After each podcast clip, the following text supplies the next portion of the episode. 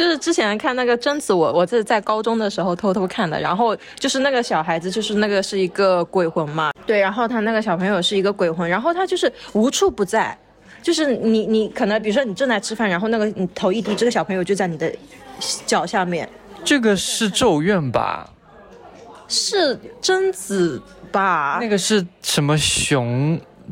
什么叫一个熊吧？对，就皮肤都是蓝色，那种白色发蓝的那种白色。对对对，然后就是反正，然后你洗洗澡，然后头摸着摸着，它就在。对对对，然后你知道，你知道我当时我我小的时候，我很小很小，小学的时候，我我我就喜欢看那种有点悬疑惊悚的那种文章，也是。然后当时我我印象很深刻，我一直记到现在。就因为后来我还重复，我经历过这样的事情。就当时我小的时候，我说就是人家就是爬到一个古井下面嘛，然后就是好像感觉是没有什么的，然后突然一摸摸到一把头发，然后突然就就当时我看到那个画面，我就是你脑海里会想象，就是你被带进去之后你会想象，然后我整个背脊哗一下发凉，然后。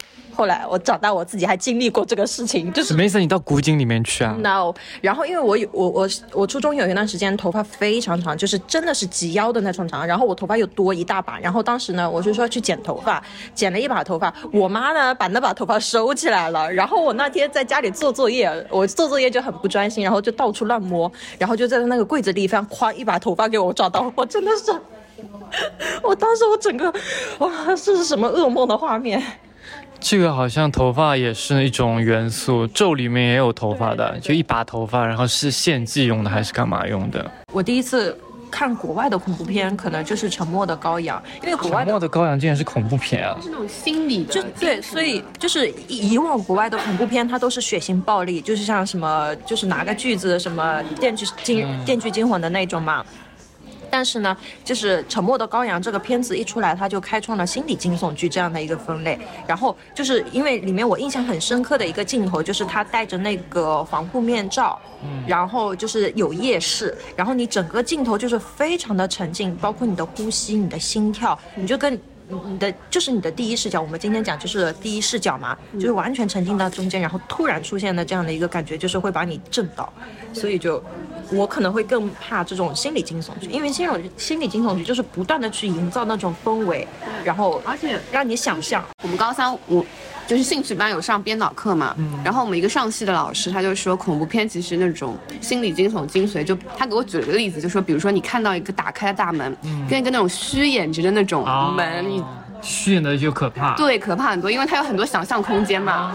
对，我还拍过恐怖片，什么意思啊？我还我还没有，是我因为大学就是因为我大学就是广告学嘛，然后就是会有这种课程，嗯。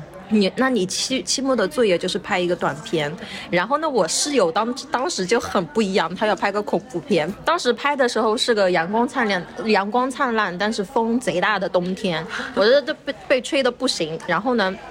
我我在里面演的是一个学姐，学姐就是就是每个大学都有的那个总传说啊，就是那个学姐在这个学校里面发生了什么样的事情，然后离世了，然后不甘心要找一个替死鬼接替自己的那种戏码，是不是？我就是那个学姐。你还找得到这个片子吗？那那我不知道嘞，我我之前好像还问过我室友，他可能没有了。然后当时就是没有想到，就是他后面剪的很好，就是拍的时候呢，就是他会截一些就截一些局部的。那你会做那种就是这样的？夸张没有夸张，就是我我所以我室友很聪明，他没有说一定要让我去演那个鬼，他其实我拍的时候我是一个正常的学，就是正常的人，他会通过一些小的技巧，然后就或者是在后期剪辑的时候加上音乐不断的重复，或者说抓取我的一些局部，就比如说我邪魅一笑这种，就是我好想看哦，你快点问姐，你学姐去拿来看一看呀。不知道有没有，然后就当时这个片子就是把隔壁班的人都吓到了，他们来加我的微加我的 QQ，特意来告诉我很很恐怖。几几年的时候啊？这是可以问的吗？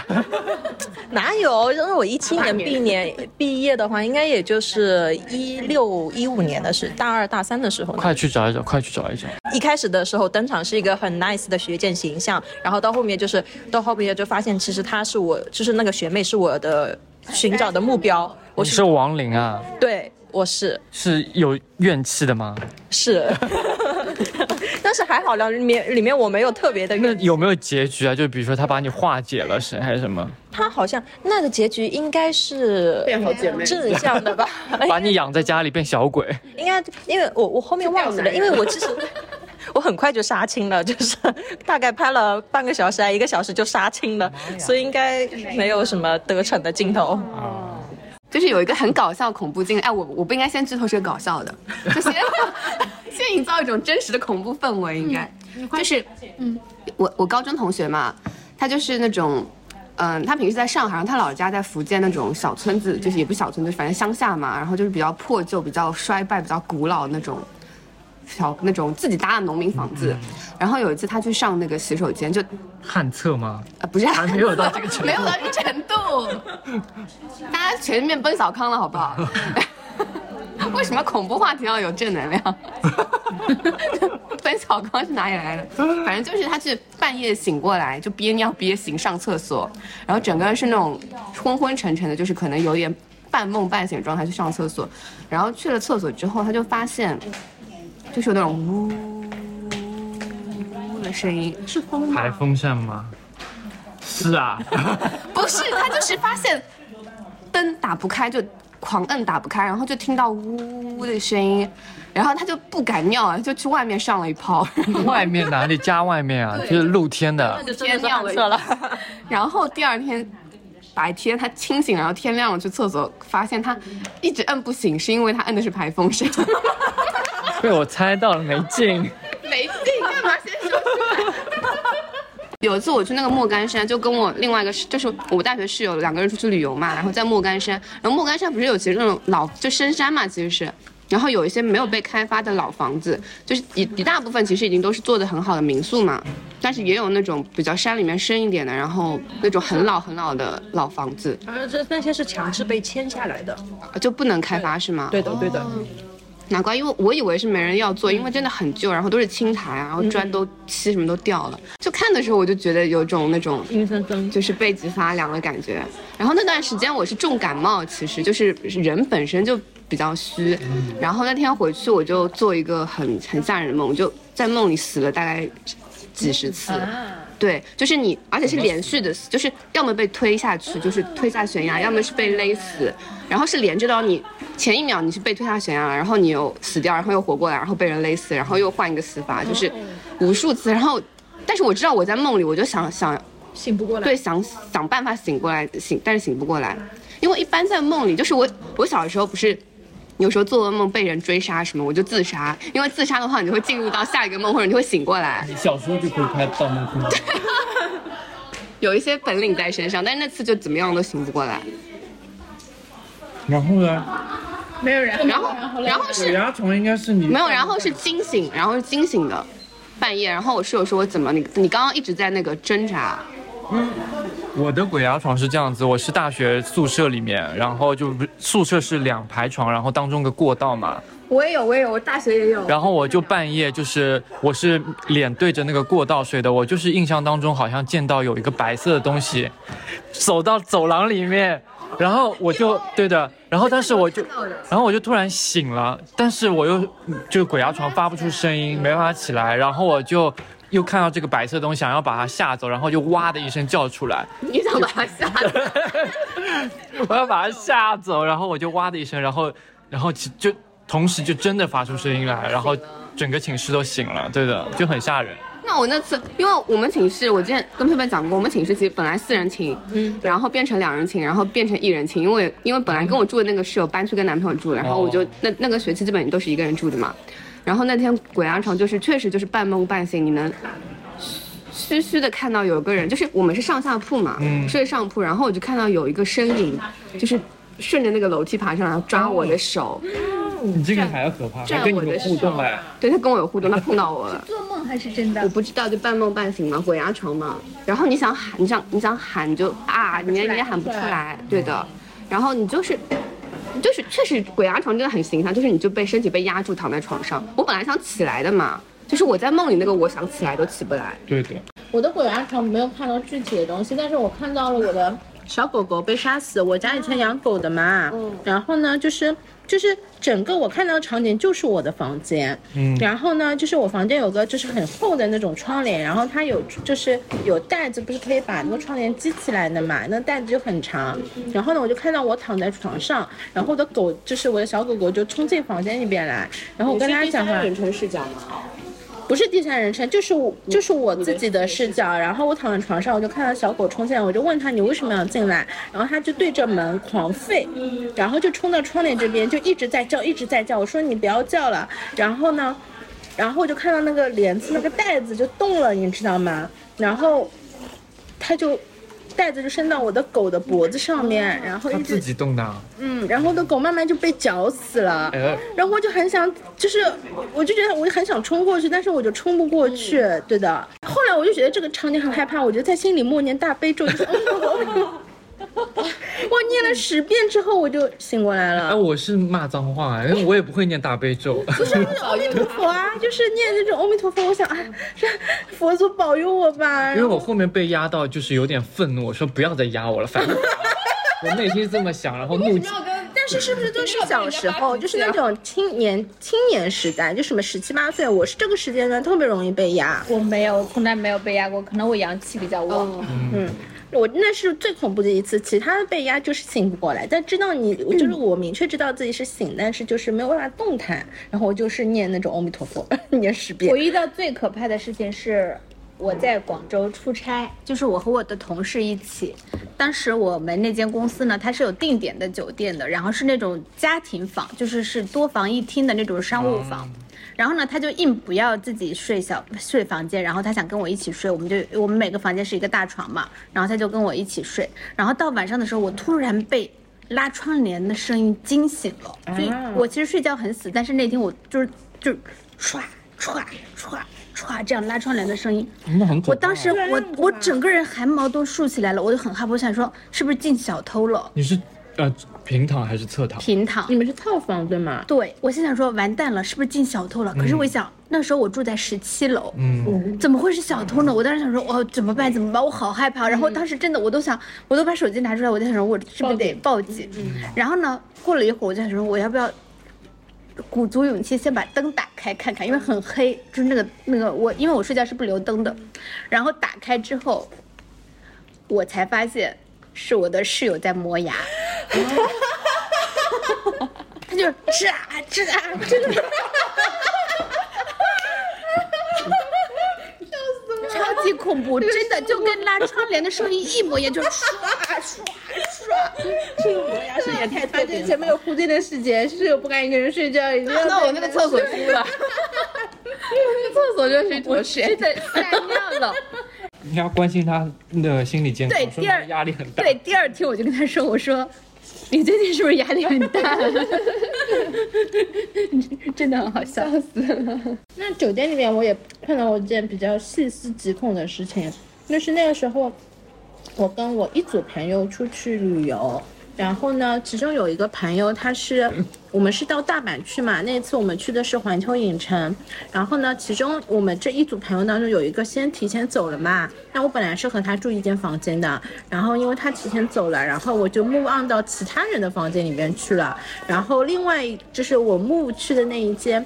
房间他是一个人住的嘛，嗯，然后我去进去之后，我从我朋友的那一间房间出来的时候，其实空调不是很好的，因为我们订的那个酒店就有点年代了嘛，就有点热。然后我 move 去之后，我说哇，你这个房间空调好好，就非常凉爽，你知道吗？然后我也没有多想，把行李。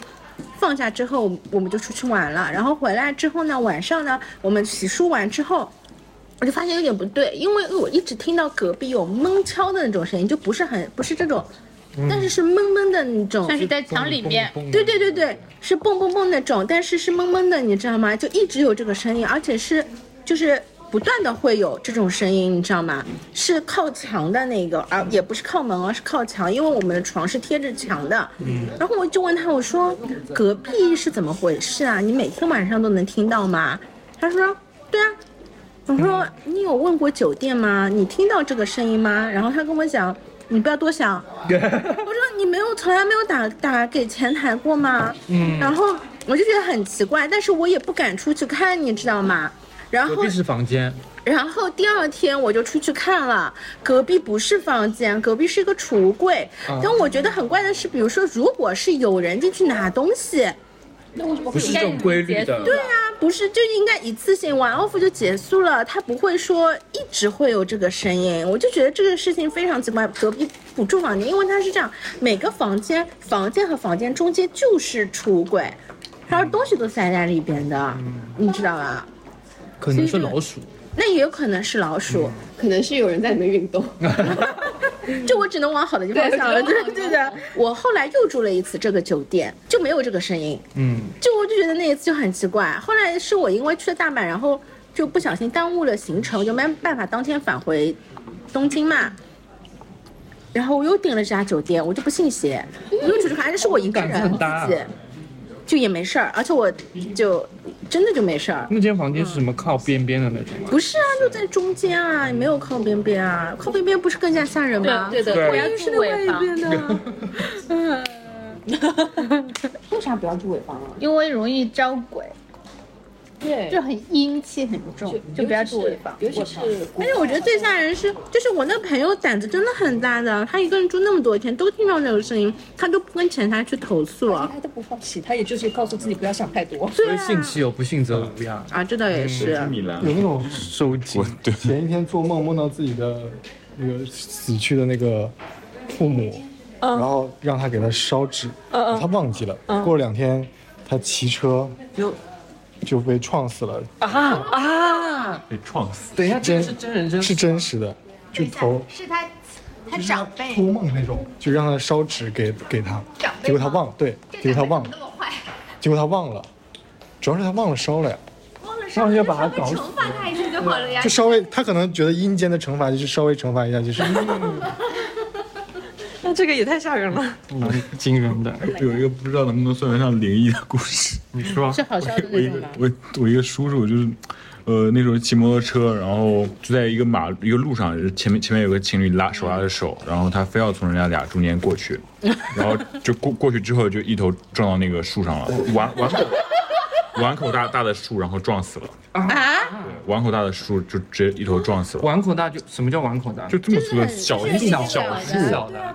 这这些本来不应该被撞死，对吗？对啊，然后，然后那个阿姨后后来就是那那时候谈谈恋爱嘛，后来阿姨就过了几年就结婚了嘛，生出来那个那个弟弟跟那个叔叔长得就就是百分之九十的相似，啊，好像这有点吓人哎。好像，河南怎么有那么多灵因石为？河南我们我们的遍地都是坟，都是那个都是大墓，对啊，因为河南的历史文化很深厚，所以真的就是也是遍地都是坟。哎，那我有讲个厉害的那，你们那边是真的有道士吗？有道士的我们周周易的发源地啊，哦，甲骨文什么就在我们那挖出来的。安娜，你的舞台 OK，就是我舅舅嘛，你反正哪一年清明，然后那年刚好是上海查酒驾查最严的那几年，就反正他清明去上坟烧给他妈妈拜完之后回来，就是就是晚上的几个兄弟之间要喝酒嘛，就大概喝一斤多白酒哦。当然我那个舅舅酒量是真的很好，就一斤多其实没事，然后回来开车他酒驾，天啊！对，被交警拦住。嗯，你知道那个车窗一摇下来，里面全是酒味，不可能怎么就是赖赖的啊，对啊。然后交警直接让他吹，吹了四次，嗯，一次没吹出来。啊？对，然后我我姑姑就说是那个妈妈在保佑，嗯，但但还是 C 三二幺，不能酒后请勿驾车。有没有这种可能是那个机器坏了呢？吹了四次，换过机器的。哦，很厉害啊。不要那个听众朋友们不要有侥幸心理。真的不要。那交警是不是惊呆了？交警什么反应？我比较想知道交警的反应。交警，我感觉他会会要求他去验血什么的，会吧？那个时候没有，那个时候没有。交警蛮无语的，反正就说教练真的无语，真的。这么大一个单子错掉了香水是酒酒精味的吗？下次把酒酒的瓶盖拧好。因为我上次看到一个人，就是交警去摇他窗，然后就全部是酒味，然后直接开门把人拖下来的那种。因为我我小小时候就就身身子比较虚，就我小时候是那种骨瘦如柴的，后来到到到快小学快毕毕业的时候，我才开始长胖的。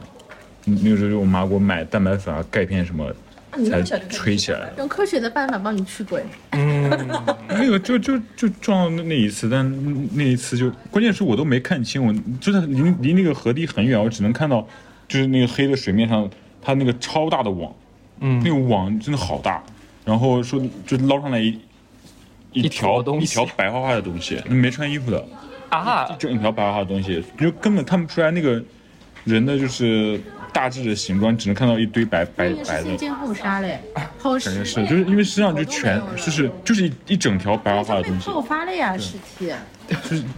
然后我记得特别清楚，就是那个老头就刚从那个拉到岸边上，他就蹲在，因为他跟那个那警察都不敢靠很近，那个河堤是两层的，警察到底有没有办这个案子啊？后来结果出来了？就是我们那边没有没有那个，好像都不这都不算社会新闻。我我我有有叔叔阿姨还砍过人，就也是扔下河呢。啊，这是合法的吗？有的可以说的，可以说的，因为他们现在已经被枪毙了。啊，